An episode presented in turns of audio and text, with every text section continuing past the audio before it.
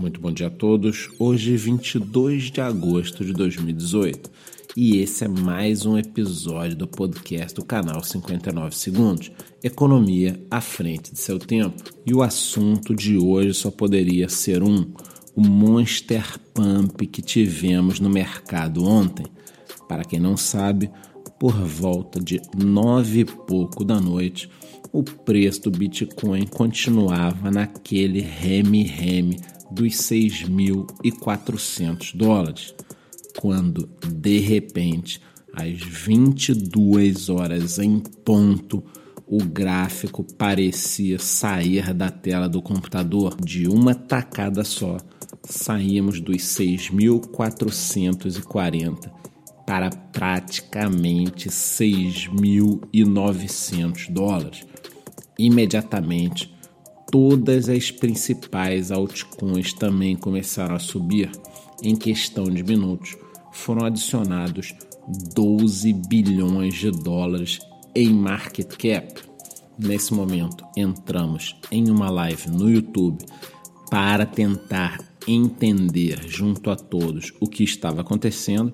Foram levantadas duas hipóteses: a emissão de 100 milhões de tetras e começaram a surgir as primeiras notícias também de uma manutenção da BitMEX, a maior exchange em volume que permite alavancagem de até 100 vezes para a compra e para a venda.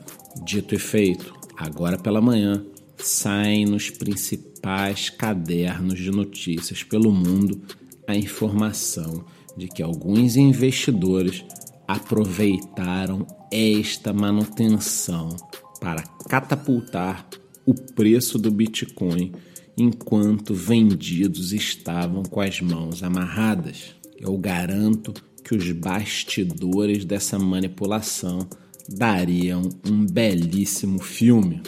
É claro que após o fim dessa manutenção, os preços recuaram um pouco.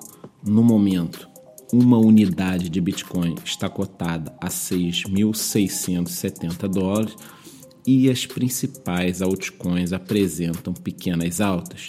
Já no semanal, algumas destas moedas apresentam valores consideráveis de alta.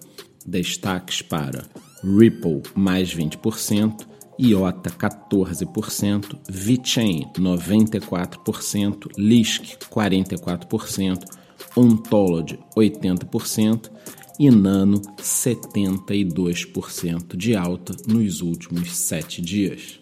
E é claro que todo esse movimento ainda é uma coisa muito recente, estamos nas primeiras 24 horas de informações.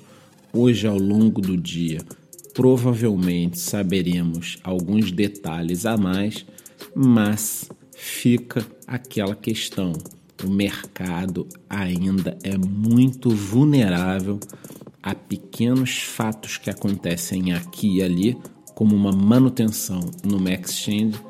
Portanto, muito cuidado em suas apostas. A questão não é se você estará certo ou errado. A questão é que você não tem controle algum sobre o que pode ocorrer.